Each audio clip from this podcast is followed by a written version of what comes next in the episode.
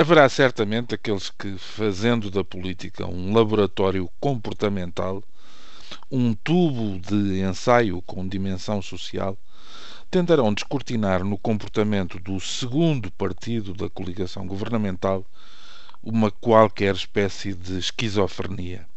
O mais recente episódio da dualidade de atitudes e declarações vem da noite de ontem, de acordo com relatos feitos no público e aproveitados na peça da jornalista Sofia Rodrigues.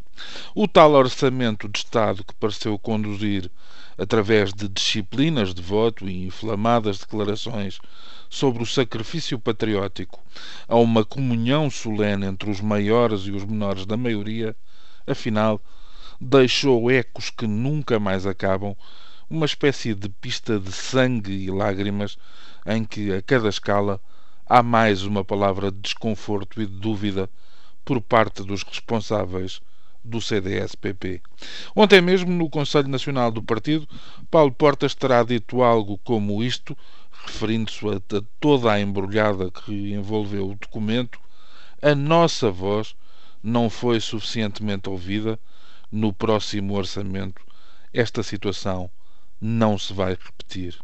Se isto não é um sinal exterior e transparente de descontentamento, já não se torna possível perceber o que possa sê-lo. Na sua intervenção, o presidente do partido voltou, ainda assim, a justificar o voto favorável dos deputados do partido no mesmo orçamento de 2013 e a afirmar que a rebeldia do madeirense Rui Barreto na hora da votação terá mesmo consequências. Será seguramente um momento delicado aquele que vive o líder dos centristas populares.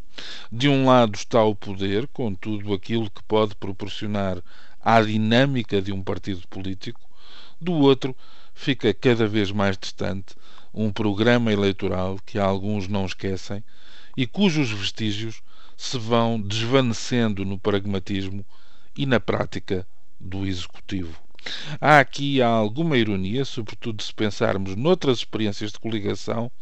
A necessidade de maioria, maiorias absolutas leva muitas vezes os maiores partidos das coligações a ficarem reféns dos caprichos dos mais pequenos, capazes de exercer pressões muito maiores, precisamente porque têm muito menos a perder.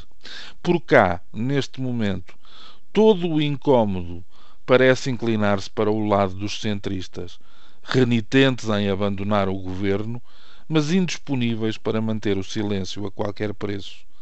Há gente dentro do partido que defende que Paulo Portas já deveria ter batido em retirada, mas também há gente que defende que se está a passar a imagem de um pé dentro e de outro fora e que o partido acabará por ser eleitoralmente penalizado na sequência destes zigzags.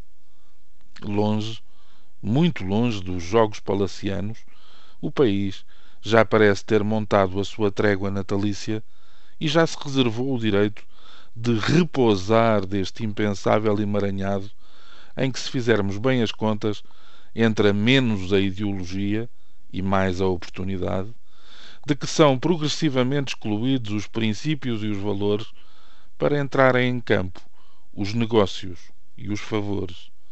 Longe, muito longe das esquivas inverdades de quem brinca com as vidas alheias, Portugal aflige-se e chora, sem soluços e sem som, e escondendo as lágrimas no olhar perdido, no presépio e no pinheiro. Está mais frio este Natal? Ou será que é só de mim?